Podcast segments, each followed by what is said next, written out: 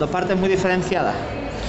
Sí, la primera totalmente nuestra, aunque empezamos perdiendo por un, por un error defensivo y un gol en propia meta.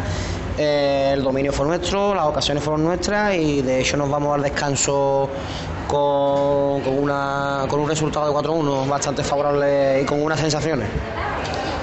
La segunda, bueno, pasamos por el descanso, ajustamos un par de cosas que no nos estaban yendo bien, incluso los jugadores, vamos, que no es que fuera una deja de que se fuera, que yo fuera, que yo hubiera visto a los jugadores de ADI, ni mucho menos.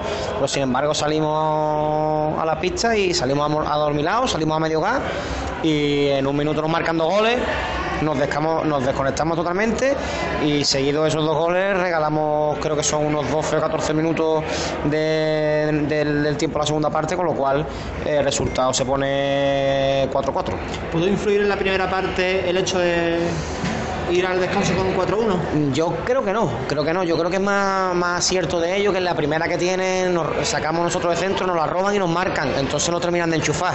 A nosotros nos crean dudas, a ellos los enchufan y claro, es un gol que son 4-1, que prácticamente no es nada en fútbol sala, pero a la siguiente jugada nos meten otro, 4-3. Y ahí, ahí sí nos desconectamos, pero no nos desconectamos por dejadeo, por, sino que se nos va, se nos va la pinza. Somos jugadores eh, jóvenes, el equipo joven, y bueno, no supimos controlar ese momento de partido y nos pusimos 4-3 y a los pocos minutos nos pusimos 4-4.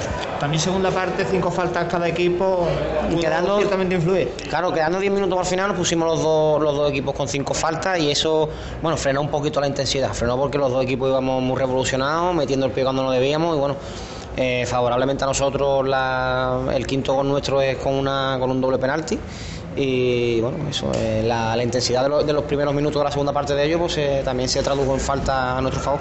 ¿Lo más preocupante la lesión de Alex? Totalmente. Fuera parte ya del resultado, que ha sido positivo y se ha ganado esos tres puntos más, eh, a ver cómo está el compañero, que aparentemente se le ha salido el codo, no sabemos muy bien cómo está, está en urgencia y esperemos que no sea nada, aunque va a estar seguramente un par de semanas, tres, cualquiera sabe el tiempo, no tengo ni idea, pero que va a estar apartadillo seguramente de las pistas varias semanas.